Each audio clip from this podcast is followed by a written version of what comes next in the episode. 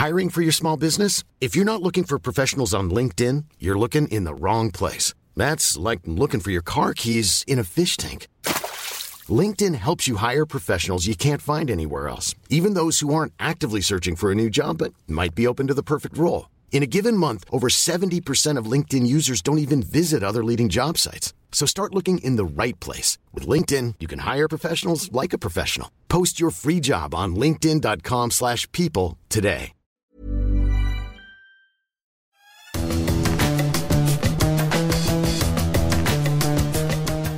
Salut les fous du volant, très heureux de vous retrouver pour un nouvel épisode de votre podcast consacré à la Formule 1. Aujourd'hui, je suis associé à Julien Pereira qui a brillamment assuré la période de congé que nous nous sommes autorisés. Stéphane Brignot et moi-même. Merci Julien et bravo, j'ai écouté, c'était top. Bah merci à vous, euh, c'est un honneur moi d'être à votre place. Oh là là, que de grands mots. Alors que Max Verstappen a remporté le Grand Prix de Miami poursuivant le règne sans partage de Red Bull, nous allons nous demander si la domination de l'équipe de Christian Horner euh, peut poser problème à l'intérêt du, championnat. On va aussi parler du week-end très compliqué euh, des Ferrari, et tout particulièrement de, de Charles Leclerc, après l'éclaircie de Bakou avec euh, le premier podium de la saison pour le monégasque. Charles Leclerc est sorti à à deux reprises à Miami et il a dû se contenter d'une modeste septième place. Est-ce qu'il y a un problème aussi pour euh, Charles Leclerc on, en parlera. Et puis évidemment, on reviendra sur ce véritable coup de semonce euh, lancé par euh, Laurent Rossi, le patron d'Alpine, qui a dénoncé un certain dilettantisme dans l'équipe franco-britannique et qui s'est montré même assez menaçant envers le dirigeant de l'équipe, Otmar Zafnauer. C'est au euh, programme des Fous du Volant aujourd'hui. Ce podcast qui est à retrouver sur toutes les bonnes plateformes d'écoute, de Deezer à Spotify, en passant par Acast ou par Apple Podcast. N'hésitez pas à vous abonner et aussi à nous euh, donner euh, des, étoiles. Et puis si vous vous abonnez, ben, vous recevrez directement le nouvel épisode sur votre smartphone. On débute donc les fous du volant aujourd'hui avec cette question, la domination des Red Bull est-elle problématique? Parce que euh, on, va faire un, rapide constat, euh, Julien. Euh, malgré un départ en neuvième position, Max Verstappen s'est largement imposé au terme de cette cinquième épreuve de, de l'année.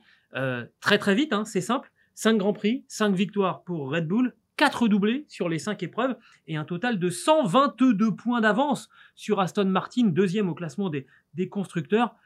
Euh, il y a beaucoup de gens qui nous disent oh là là mais là euh, c'est on lutte contre le sommeil pendant les courses et pourtant le vainqueur Max Verstappen est parti neuvième alors est-ce que c'est problématique selon toi? Euh, problématique non parce que bah, c'est la Formule 1 tout simplement. ce qui me poserait problème, c'est si l'équipe qui gagnait n'était pas la meilleure, si le pilote qui gagnait n'était pas le meilleur. Là, c'est la meilleure écurie qui gagne et c'est souvent le meilleur pilote qui gagne. Euh, donc non, ça ne me pose pas problème. Et, j'ai envie de vous dire, euh, euh, est-ce que ça posait problème en 2016 quand, quand Mercedes avait offert une super saison avec ce duel Rosberg-Hamilton? Est-ce que ça posait problème à l'ère de Prost-Senna aussi, où McLaren était bien seul sur cette période? Non, puisque les aires de domination font partie de l'essence de la Formule 1. Red Bull est forte parce que Red Bull a tout simplement mieux travaillé que les autres. Et personnellement, bah, ça me plaît de me dire que euh, l'équipe qui travaille le mieux euh, euh, gagne, tout simplement. Alors ça s'appelle la méritocratie. C'est exactement. C'est, une problématique assez, assez cyclique hein, finalement quand une équipe prend l'ascendant sur les autres. Ça a été le cas, tu le citais récemment pour, pour Mercedes avec l'arrivée de, de, de l'ère hybride. C'est le cas effectivement euh, pour Red Bull à la fois l'année dernière et cette saison. Enfin, le début de l'année dernière, il y avait encore, euh, il y avait encore euh, bataille avec avec Ferrari. puis très très largement, très très rapidement, Red Bull a pris l'avantage. Regardez ces petites statistiques, ces records en tout cas, hein, cette avance de 222 points par rapport à, à Aston Martin. L'an passé, après cinq épreuves, euh, Ferrari avait six petits points d'avance sur Red Bull, on, le disait à l'instant. En 2021, Red Bull avait un point d'avance sur Mercedes. Là, c'était assez passionnant. Si on remonte un petit peu plus, en 2019, il y avait quasiment 100 points d'écart entre Mercedes et, Ferrari. Et euh, le deuxième chiffre le plus important, c'est 2014 Mercedes avait 113 points d'avance sur Red Bull après 5 Grands Prix. Ce qui, qui, était d'abord, d'ailleurs, le, début de l'ère hybride, une nouvelle ère, comme un petit peu en ce moment. Un, petit peu, effectivement, comme on est euh, en, ce moment. Ces 122 points, finalement, à, compenser, parce qu'il y a les points aussi euh, de la course sprint de, de Bakou.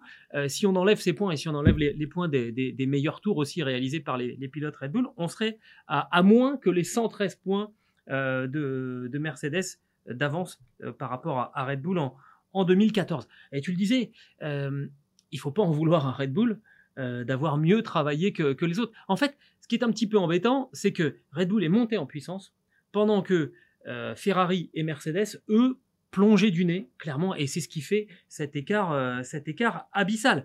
Maintenant, est-ce qu'il y a des, raisons de croire que la domination peut se réduire?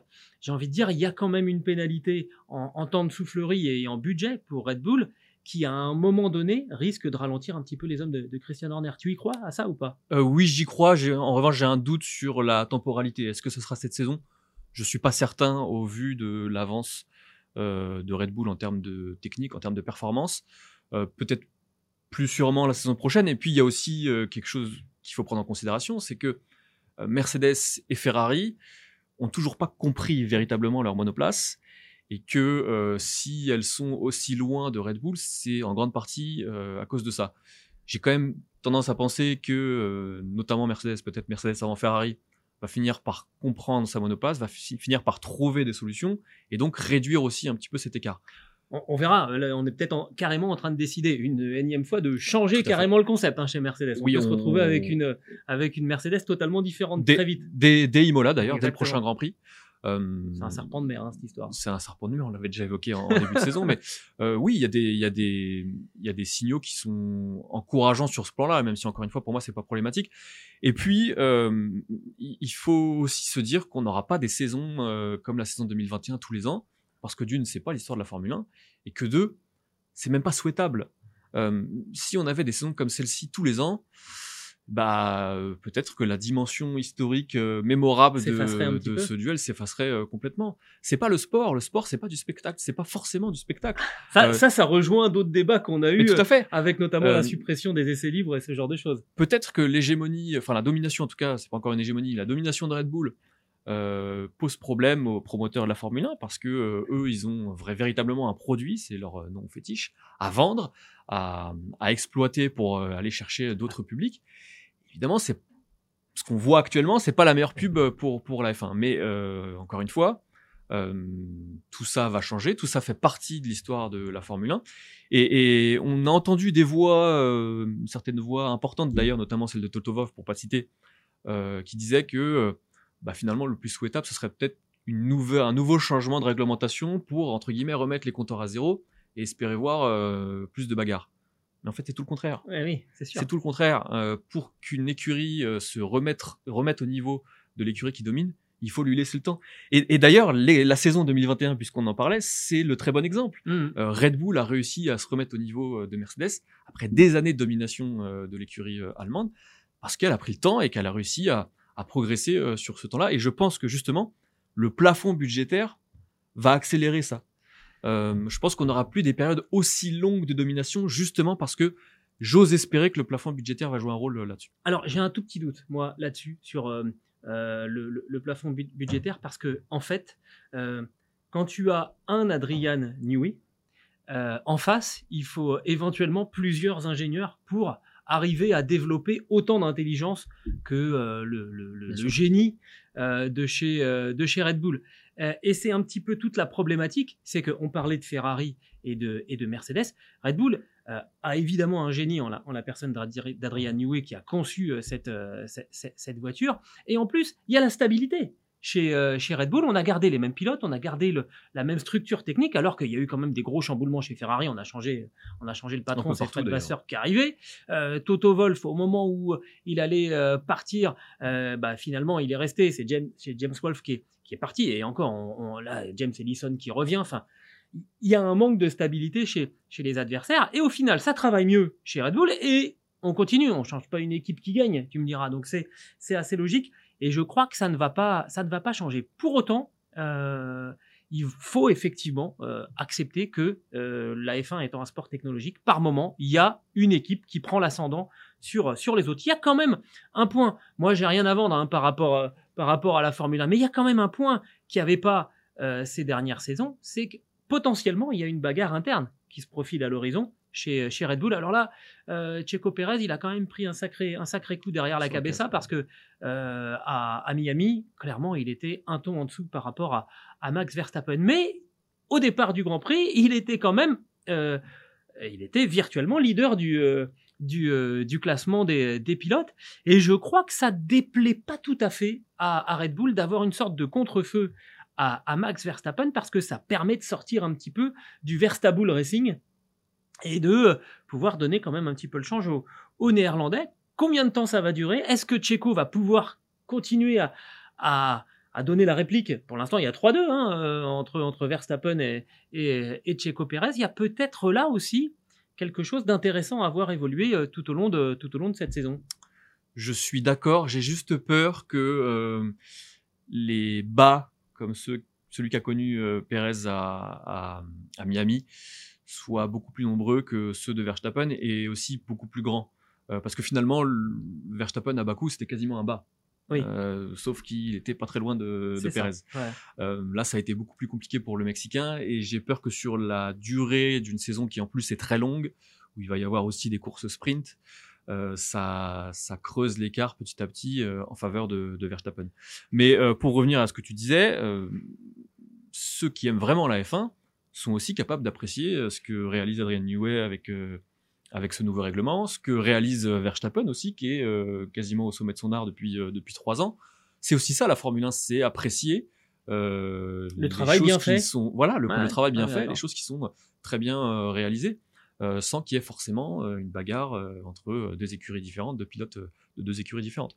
Sans compter que la bagarre du midfield, elle vaut quand même son, son, son, son pesant d'or aussi parce que euh, bah, c'est très très serré dans cette zone-là. Là, c'est vraiment très compliqué. On a vu en plus euh, le, le réveil euh, de, de Magnussen. Enfin, il y a des choses intéressantes qui se passent. Faut regarder ailleurs, faut être malin. C'est pas, il n'y a pas 5-0. C'est ce qu'on disait après quand quand il y a eu la, la conclusion du Grand Prix d'Australie où où la FIA a voulu absolument relancer la course. Parfois, une course, ça se termine de manière un petit peu frustrante. Bah là aussi, il y a une part de frustration parce qu'il n'y a pas trois équipes qui se bagarrent pour, pour chaque victoire.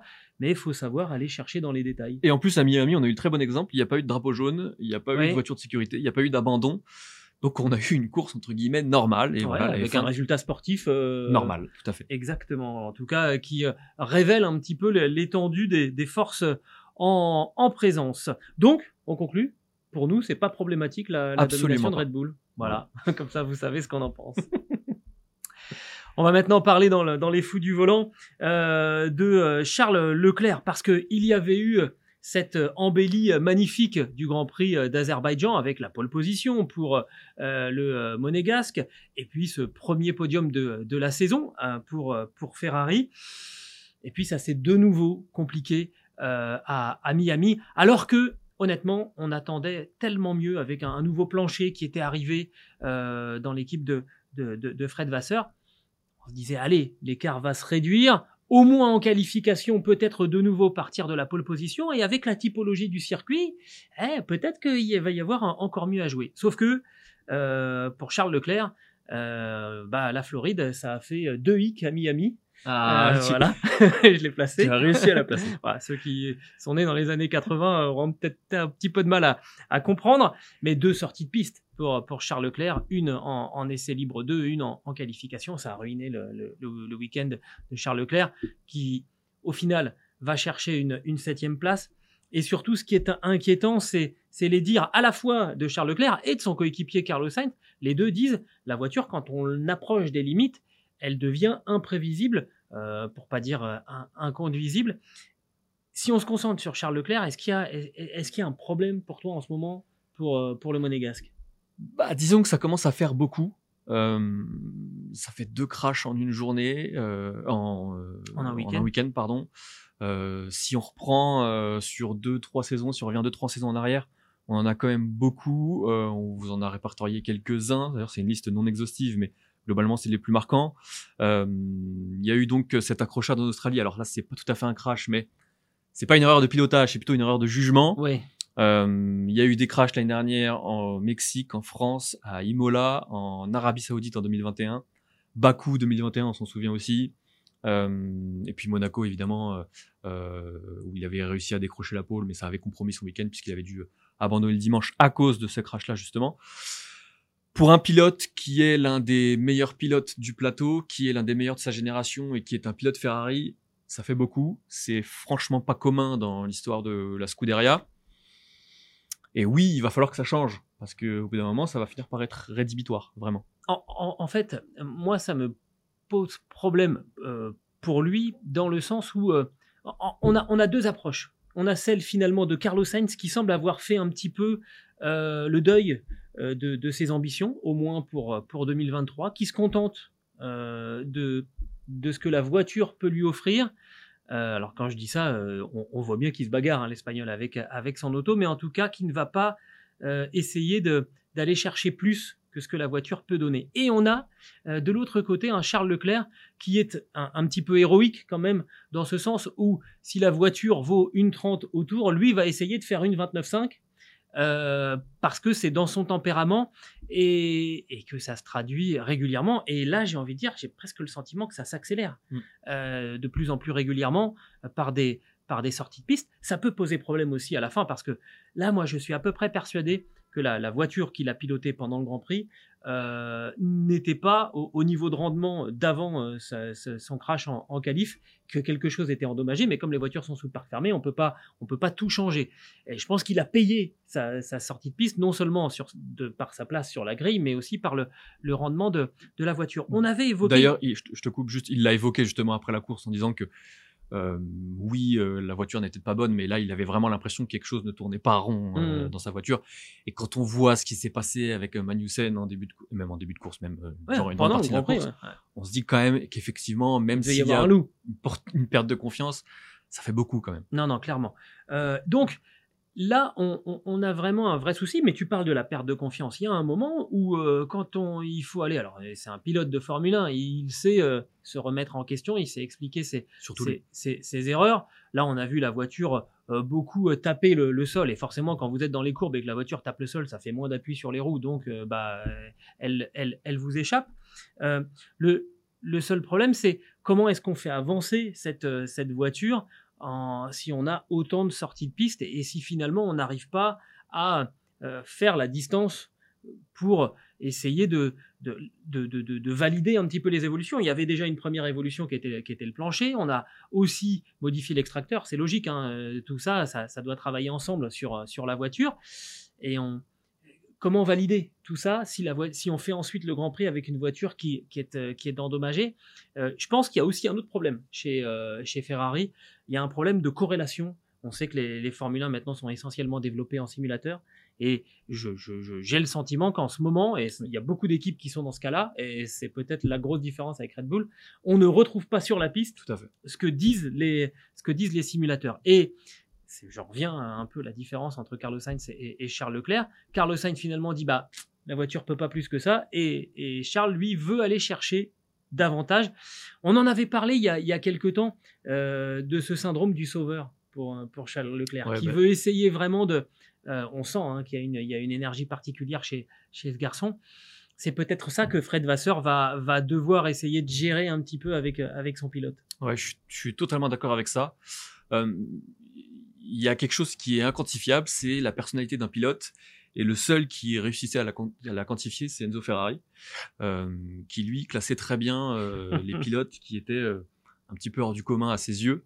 Et, et on a tous tendance à penser que s'il était encore là, Leclerc ferait partie de cette catégorie-là. Ouais, clairement. On, on sent vraiment qu'il est investi d'un d'un poids parce qu'il y a aussi la durée, le nombre d'années sans victoire, enfin sans titre de, de, de Ferrari. On sent qu'il a investi d'une mission. Et on sent aussi que ce poids-là commence à peser parce qu'il y a aussi une forme d'impatience chez ce pilote-là. Leclerc, il a 25 ans. euh, il sait qu'il a a priori toutes les armes pour être champion du monde. Il voit un pilote qu'il a connu euh, quand il avait 5 ans et demi et qu'il a même battu plusieurs fois en karting être champion du monde et l'être a priori pour euh, au moins une fois de plus, ouais. voire quelques années. Euh, il sait que la carrière, la carrière d'un pilote de Formule 1, elle n'est pas euh, extensible, euh, sauf quand on Oui. s'appelle Fernando Alonso, mais euh, il y a un autre contre-exemple qui s'appelle Daniel Ricciardo, euh, qui lui euh, n'a jamais été champion du monde alors que on lui prédisait vraiment euh, un très bel avenir. Donc tout ça crée de l'impatience. euh, Leclerc est venu chez Ferrari, il s'est imposé comme un numéro 1 alors qu'il avait Vettel de l'autre côté du box. Il a connu euh, presque tout connu avec Ferrari parce que Ferrari est reparti de très bas après la sanction de la FIA pour les soupçons euh, de tricherie. Donc il se dit que faut accélérer et peut-être que ça a inconsciemment ou consciemment un, impact sur son pilotage parce qu'il le dit lui-même, l'erreur qu'il fait euh, en qualification, il l'a fait la veille et il n'a pas le droit de la faire deux fois. Mmh, ouais, Euh, tout simplement. Et c'est- aussi le rôle d'un pilote de, de savoir trouver la limite. Et effectivement, si cette euh, voiture-là, cette Ferrari, n'est pas euh, pilotable entre guillemets à 100%, bah, il faut savoir la piloter à 97 ou 98%. Et Sainz c'est plutôt dans ces eaux-là. Leclerc est plutôt à 101, 102%. Bon, peut-être. c'est facile à dire hein, quand on est, euh, quand on est euh, comme ça en début de semaine suivant un, suivant un Grand Prix. Mais on, on imagine bien hein, cette énergie qui, qui anime le, le monégasque. Qu'est-ce que ça veut dire du côté de chez Ferrari? Est-ce qu'il faut lui dire roule moins vite? C'est c'est compliqué à un moment. Comment tu fais comprendre euh, parce qu'il va y avoir aussi, euh, à chaque fois qu'il y a des sorties de piste, alors là pour l'instant il n'a pas euh, lourdement endommagé la voiture, mais il y a un moment où l'addition va commencer à, à poser des soucis sur, le, sur le, le budget de cap. Oui, bah, je pense que ça coûte, ça pèse déjà un- son poids dans le, dans le budget de cap parce que toutes les écuries de pointe et même d'autres, on, on va y venir juste après, sont au plafond budgétaire et donc bah, l'argent que vous utilisez pour réparer les voitures, c'est de l'argent que vous ne mettrez pas ailleurs. Euh, donc ça handicape. Sur ta première question, euh, Fred Vasseur y a déjà répondu euh, samedi euh, au micro de Sky Sport, on vous l'a, on vous l'a mis à l'écran. Euh, il a défendu complètement son pilote en disant quand tu te bats pour la pole, tu dois pousser, on ne peut jamais dire qu'il a trop poussé. Mieux vaut quelqu'un qui pousse beaucoup plutôt que de dire à l'issue d'une qualification, tu aurais pu pousser plus fort. Euh, voilà, on est totalement dans le thème, on est totalement dans ce qu'on disait euh, juste avant. Tout en ayant reconnu que Ferrari avait fait un pas en arrière par rapport à, à, à Bakou. hein. Ça a été un des autres thèmes abordés par, par Fred Vasseur. Oui, parce que tu l'as aussi évoqué, faut aussi euh, tenir compte de la responsabilité de la monoplace qui talonne énormément, et on l'a très bien vu sur son crash de qualification. Euh, la voiture tape très violemment le sol avant euh, que Leclerc ne perde la- l'arrière. Donc oui, euh, il aurait pu faire autrement, mais euh, peut-être qu'avec une Red Bull, ça ne lui serait même pas arrivé. Donc euh, voilà, la, la responsabilité est partagée, mais c'est aussi au pilote d'avoir d'avoir ce jugement-là, tout simplement. Ça me fait penser à, aux, aux- aux propos que, que tient un, un- le, manager d'un pilote moto que je, que je connais bien. Je vais pas les citer parce que je, je, je, je, je sais Vas-y, je vais si- essayer de retrouver. s'ils apprécieraient. Euh, pour lutter justement contre cette envie à chaque fois de, surcompenser quand, euh, quand une équipe est en, est en difficulté, il y a un manager euh, qui dit régulièrement à, à, à son pilote, tiens, dis donc, en partant en piste, oublie pas de laisser ton costume de Superman dans le box. Et finalement, c'est peut-être ce qu'il faudrait dire en ce moment à, à Charles Leclerc, quoi c'est pas un super héros, c'est un, immense pilote qui a un talent qui est au moins comparable à celui de à celui de Max Verstappen et à celui des tout meilleurs euh, pilotes, mais il y a un moment où il y a une limite physique qui est celle de de, la voiture. On sait qu'il y a des pilotes qui font gagner du temps à, à, la voiture, il en fait partie, et il y a un moment où il faut savoir peut-être un petit peu mieux jauger, savoir où on met le, le, le curseur. Euh, et je trouve cette image, euh, voilà, enlève, ton, enlève ton déguisement de, de, de C'est Superman, totalement ça. juste roule. Et c'est, il faut trouver ce, ce, ce, ce juste milieu. Surtout que, euh, alors c'est triste à dire, mais euh, il n'y aura pas de titre pour Leclerc cette saison. A priori, non Et donc il a plus à gagner que à, à essayer de construire euh, quelque chose de sur le long terme, essayer de trouver des solutions pour améliorer cette monoplace. Peut-être quitte à en mettre un petit peu moins. Euh, c'est ce qu'on disait C'est ça, juste avant. re- regagner en confiance petit à petit, parce que là, le problème, c'est que euh, on va à Imola, la prochaine course. Euh, Donc là, il y a eu, c'est c'est étrange hein, comment c'est fait les choses, mais il y a eu euh, une séquence où il y a eu quatre semaines d'attente, où euh, tous les pilotes, on le voyait bien, hein, étaient gonflés à bloc, avaient vraiment envie de, de- de donner tout ce qu'ils tout ce qu'ils pouvaient, et finalement, Charles Leclerc, même si il a fait une erreur aussi à, à Bakou, a quand même répondu parfaitement présent avec avec cette pole, avec ces deux courses où il l'a dit lui-même, on ne pouvait pas obtenir mieux. Et derrière, ça s'enchaîne. Donc il reste sur cette énergie positive, sauf que ça lui pète un petit peu au, nez, et ça arrive avant Imola, où il y a traditionnellement quand même une pression très très particulière des, des tifosi en terre, en terre italienne. Ça aussi, ça va être un élément à gérer. Oui, et bah d'ailleurs ce sera un très bon test pour voir si euh, bah, Leclerc a réussi à prendre du recul sur tout ça et sur ses performances, parce que euh, Vasseur l'a défendu, euh, il a quand même pas caché qu'il était affecté. Et euh, Nicolas Todd au micro de Canal Plus l'a aussi dit que psychologiquement c'était un petit peu dur. Donc on va voir comment il va gérer avec, avec toute l'attente des tifosi la semaine prochaine. Charles Leclerc qui se présentera donc à Imola à la septième place du classement des pilotes avec un total de, de 34 points. À titre de comparaison, on rappelle que Carlos Sainz, lui, est, est, deux places plus haut, 44 points pour, pour l'Espagnol à la, à la cinquième position. Il y a deux approches euh, un petit peu, un petit peu différentes. Euh, et pour l'instant, c'est à, l'avantage de, de Carlos Sainz. On surveillera ça de très très près. Alors, on va attaquer le gros. Et, et là, attention, euh, parce que il va y avoir quand même un contexte un petit peu particulier dans cette troisième euh, partie des fous du volant. Aujourd'hui, on va revenir sur le coup de gueule, le coup de semonce de euh, Laurent euh, Rossi, euh, le patron de l'équipe alpine, donc au soir du Grand Prix de, Miami, au cours duquel Pierre Gasly a terminé huitième et Esteban Ocon a terminé neuvième. Avec ces résultats, Alpine est revenu à la hauteur de McLaren à la cinquième place ex aequo du classement des, des, constructeurs, 14 points pour Alpine et pour, et pour McLaren. Et Laurent Rossi qui était à, Miami avec Lucas Demeo. Euh, Ce qui est déjà une indication. oui, voilà. Euh, bon, euh, c'est un petit peu lâché auprès de nos confrères du site officiel de la Formule 1, formula1.com, avec des propos. Alors, on a eu du mal à, choisir et on aurait pu vous faire un, véritable verbatim. On a fait un choix. Julien, est-ce que tu peux nous, lire les propos de, Laurent Rossi qui parle de son équipe et qui parle tout particulièrement d'Otmar Zafnauer qui est donc le, team principal de cette équipe? Alors, il dit s'ils échouent en redressant la barre, il y aura des circonstances atteignantes et ce sera de bon augure pour l'avenir. Si ce n'est pas le cas, c'est la règle des affaires, il y aura des conséquences et je n'attendrai pas la fin de l'année. Alors, euh, et, je vous dis, ça n'est qu'une partie des choses euh, parce qu'il y a eu euh, voilà c'est il fait Otmar Zaftower ne fait pas l'équipe tout seul. Disons qu'il a envoyé le même message plusieurs fois mais sous différentes formes exactement. et tout assez assez virulente et tout assez punchy effectivement de la part de de, Laurent Rossi. C'est musclé et on, on a c'est presque étonnant dans, dans dans la forme et dans le moment oui c'est presque étonnant parce que le Grand Prix de Miami est plutôt bon pour Alpine euh, bah, C'est-à-dire qu'on a connu pire. C'est-à-dire qu'on a, c'est peut-être même le, enfin c'est le meilleur euh, week-end depuis le début de la saison d'ailleurs. Euh, il y a eu une bonne qualification de Gasly. Euh, il y a eu une qualification moyenne d'Ocon, mais il est piégé par le crash de Leclerc et Ocon était persuadé de pouvoir faire mieux. Et puis il y a 8 et 9 en course.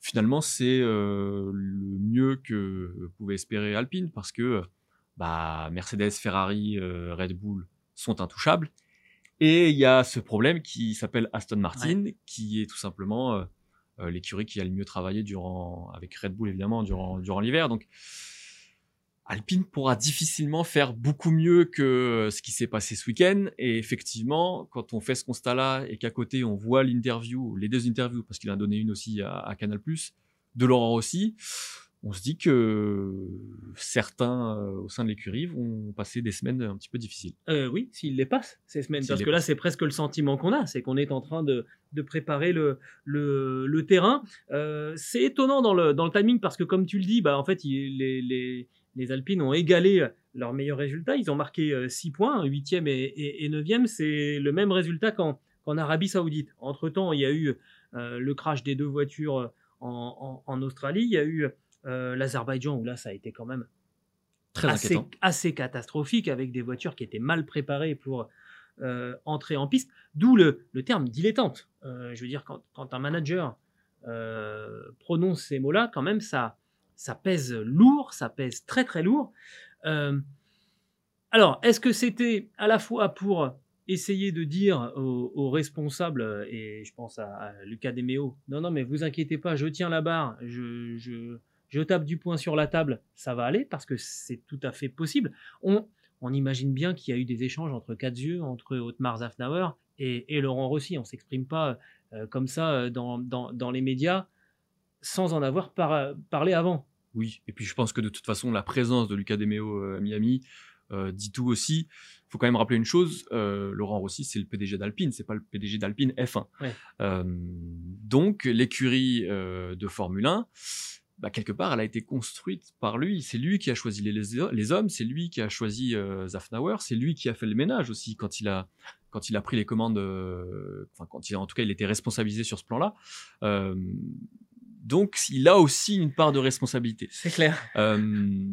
En fait, ce qu'il dit de Otmar Zafnauer, ça peut s'appliquer à Laurent Rossi aussi. C'est ça qui est toute la difficulté d'un manager, c'est de savoir euh, si on fait sauter un fusible, à quel moment on, on finit par être soi-même le, le fusible. Tout à fait, et je pense que euh, il, a aussi parfaitement conscience de ça, mais quelque part, le seul levier qu'il a activé sur le moment, bah, c'est celui-là, c'est de mettre le gros coup de pression. Alors, est-ce qu'il fallait le faire euh, publiquement?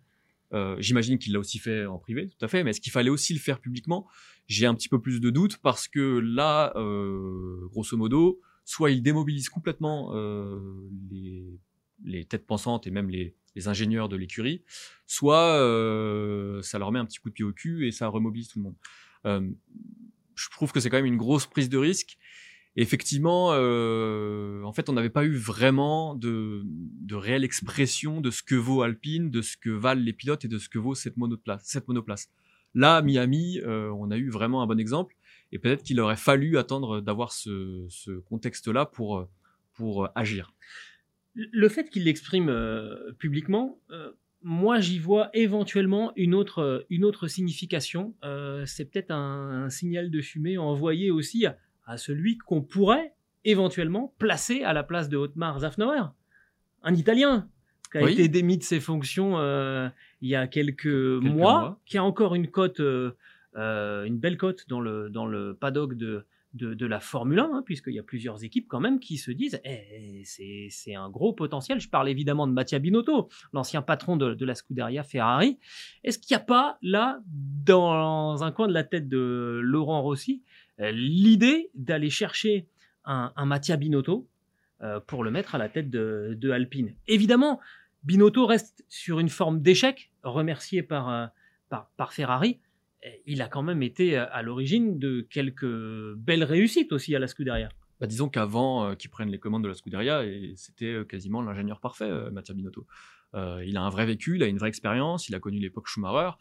c'est pas n'importe qui, même si il y, a eu cette saison 2022 catastrophique sur le plan de la gestion et que quelque part, euh, la monoplace qui est celle d'aujourd'hui chez Ferrari, bah, c'est aussi un petit peu sa responsabilité parce qu'elle n'a pas été créée euh, au mois de janvier cette voiture.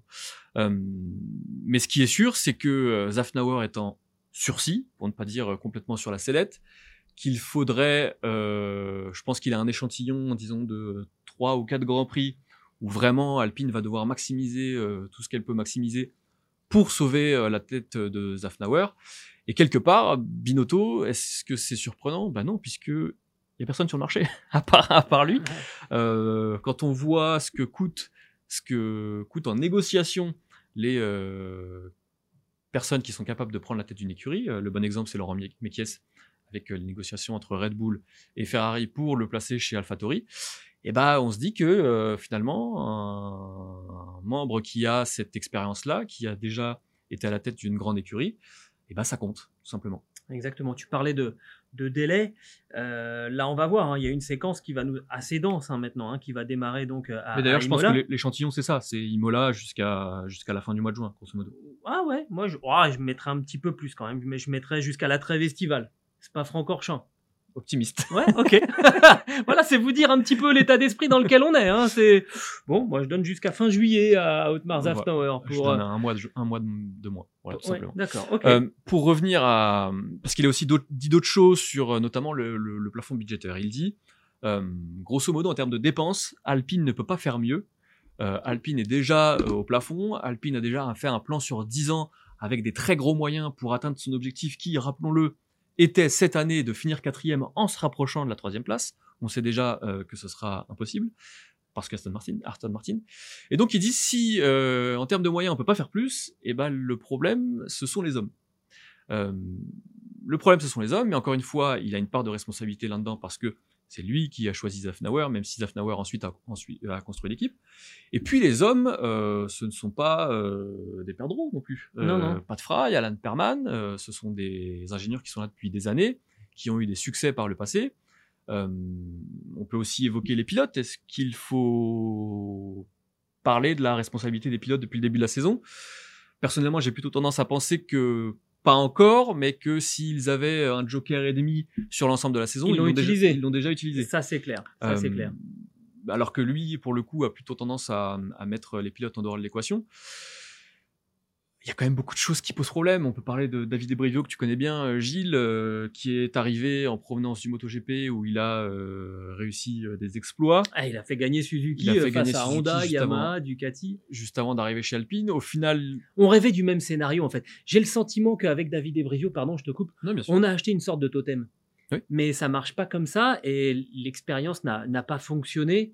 Et je pense que David Ebrivio, au terme de son contrat avec Alpine, retournera euh, soit, soit en MotoGP, soit euh, il, prendra, il prendra sa retraite. Mais la, la greffe n'a- pas pris, en tout cas. Mais il est encore là. Oui, oui. oui, Et donc, quelque part, euh, l'argent qui a été dépensé pour faire venir David Ebrivio, bah, c'est de l'argent que vous mettez pas sur un autre ingénieur. Alors, je dis pas que David Ebrivio est payé aussi cher qu'Adrian Newey. je crois pas. En tout cas, j'espère pas pour Alpine. Mais ça compte. Et ces choix-là pèsent. On peut aussi revenir sur l'affaire Piastri. Tout ça montre globalement qu'il y a quelque chose qui ne tourne pas rond chez Alpine. Et que si, en termes de performance, la voiture est bonne, c'est que quelque part, les ingénieurs qui sont à la tête de sa conception sont plutôt euh, à la hauteur. Après, euh, c'est une histoire de montée en régime. Euh, là, clairement, on a loupé un rapport. hein. On, avait, on gagné le duel face à McLaren l'année dernière pour être quatrième au, classement des, constructeurs. On rappelle, hein, Lucas Demeo avait dit Alpine doit viser le titre en 2026. Euh, ça commence à arriver euh, très très vite, hein, le fameux L-Plan. Euh, C'était c'était ça. Là, le problème, c'est qu'on a loupé un rapport et qu'on s'est fait doubler par, Aston Martin.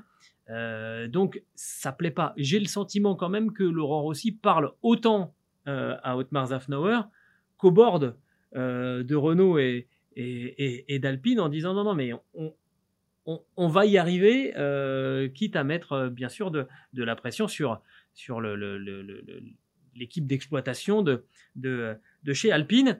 Euh, et à voir maintenant cette histoire de, de Mattia Binotto. Est-ce que ça peut être euh, une situation Voilà, on, on, on vous, on, a- on vous a donné notre sentiment. Euh, début, euh, toi tu dis fin juin, donc pour. euh, Moi, je, euh, pour pour, le sort de Zafnauer, je dis Ouais. fin juin. ouais. Moi je dirais plutôt, je dirais plutôt estivale. Mais il faut pas perdre de temps parce que, euh, en fait, à partir de la trêve estivale, euh, on commence à travailler sur la voiture de, de, l'année prochaine. C'est sans doute ce que paye aujourd'hui Alpine. euh, pris dans son duel avec, avec la McLaren, on a peut-être mis un peu plus de ressources sur la deuxième partie de saison 2022 chez Alpine et chez McLaren. D'ailleurs, hein, le- le parallèle est assez saisissant entre les deux équipes qui sont à égalité de points euh, après avoir été vraiment à touche-touche l'année dernière. On a peut-être mis euh, beaucoup de ressources sur la fin de l'année 2022 et ces ressources, elles manquent un peu là en 2023. Et d'ailleurs, moi, je trouve qu'il y a un vrai point commun entre euh, McLaren et Alpine. C'est que chez McLaren, vous avez Zach Brown, qui est le PDG de McLaren, qui lui a décidé de déléguer quelque part et de, de se mettre un tout petit peu en retrait euh, de l'écurie, même s'il est toujours euh, très présent. Rossi, euh, Laurent Rossi, lui, est beaucoup plus loin de l'écurie.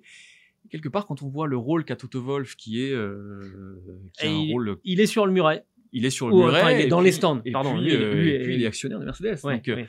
euh, voilà, je pense qu'il y a, un, il y a un, une- un- un vrai lien de cause à effet là-dessus. Pour revenir sur Zafnauer, euh, il n'a pas fait que des mauvaises choses non plus. Si Aston. Martin en est là, c'est pas uniquement grâce à lui, mais il a quand même eu un rôle là-dedans. Maintenant, le problème, je pense, de Otmar Zafnauer, c'est que aujourd'hui, pour être un bon team principal, il faut être à la fois ingénieur, à la fois excellent communicant, à la fois euh, gestionnaire, à la fois manager. C'est très compliqué et quand vous n'avez pas toutes ces casquettes-là, que vous n'êtes pas Toto Wolff, Christian Horner ou même Fred Vasseur d'ailleurs, et bah euh, forcément vous prenez un petit peu plus euh, la marée. Ouais, c'est clair.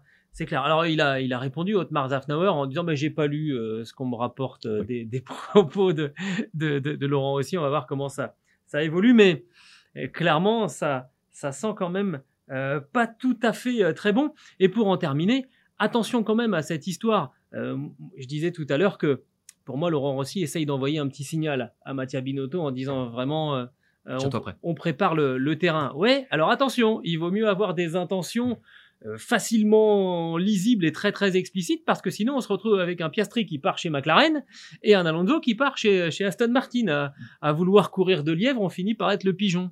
Alonso qui prend un malin plaisir à taper sur Alpine euh, Ah oui, depuis, c'est magnifique. depuis, depuis plusieurs semaines. Ouais. Là, il a Euh, dit quoi là ouais, se- eux, eux, leur moment, c'est les essais libres. Les essais libres, et puis euh, il a un petit peu tapé dessus après la course aussi euh, Ouais. dimanche. Bref, c'est du Fernando Alonso. Ça me Pour- fait penser au déchirement entre, entre Gérard Piquet et euh, sa, sa chérie euh, Shakira. On, se on, on- on- étale un petit peu ces, ces états d'âme en place publique. Euh, pour revenir sur Aston Martin, qui est quand même le plus gros problème d'Alpine aujourd'hui, il bah, faut quand même se rappeler que Aston Martin n'est pas à 100% de ce qu'elle souhaite faire en Formule 1. Il y a Ouais. une toute nouvelle usine qui va arriver, une toute nouvelle soufflerie également. Euh, Aston Martin risque de peser très très lourd dans les prochaines saisons. Pour Alpine, c'est ça, qui fait, fait désordre, en fait, vis-à-vis de, vis-à-vis de, de, de Renault, du groupe Renault, c'est que d'un seul coup, on se fait déborder euh, par une équipe euh, qui n'était pas sur les radars euh, l'année dernière. Et voilà donc ce qui a poussé Laurent Rossi à mettre un gros coup de pression. Et dernière chose, tu m'as lancé là-dessus et après j'arrête promis. Il faut quand même se souvenir des enjeux qu'il y a derrière. L'implication d'Alpine en Formule 1, ça a aussi des enjeux pour le, le parc automobile mondial, qui est un enjeu marketing et commercial, notamment aux États-Unis, qui est euh, considérable. Que euh, pour l'instant, ça se passe pas très bien en Formule 1 et forcément, ça fait pas une bonne pub. On va voir ce que ça va donner dans les, euh, dans les prochaines semaines. On suivra ça de, de près et on vous en parlera dans les fous du volant. Écoute, je crois qu'on a fait le tour, mon cher, euh, On mon cher. Julien. Oui, on a été bavard évidemment comme d'habitude, euh, avec euh, donc bah, une petite, un petit week-end de relâche là, hein, avant de prendre la direction de d'Imola. La semaine prochaine, on va se, se retrouver. On pourra commencer à anticiper ce rendez-vous en terre, en terre italienne. Avec beaucoup d'évolutions programmées. Oui, exactement, encore euh, chez, chez Ferrari. On va voir euh, quelle tête aura la Mercedes aussi euh, du côté de, de Imola. Est-ce qu'elle aura des pontons? Est-ce qu'elle en aura toujours pas? Ça, c'est vraiment le, le serpent de mer de chez, de chez Mercedes. Euh, ce podcast, Les Fous du Volant, qui est à retrouver sur toutes les bonnes plateformes d'écoute, de Deezer à Spotify, en passant par Acast ou par Apple Podcast. N'hésitez pas à nous donner 5 étoiles et aussi à vous abonner. Et de cette manière, vous recevrez les nouveaux épisodes directement sur votre smartphone. Mon cher Julien, ça a été un plaisir. Plaisir partagé. On va remercier aussi euh, Simon Farvac qui euh, veille au bon déroulement euh, de l'enregistrement. Et Quentin Guichard pour Et- tout l'aspect visuel. Exactement. Et on se retrouve la semaine prochaine avec, avec nos abonnés. Tout à fait, et ce sera Stéphane. Exactement. Et d'ici là, On coupe, le, contact.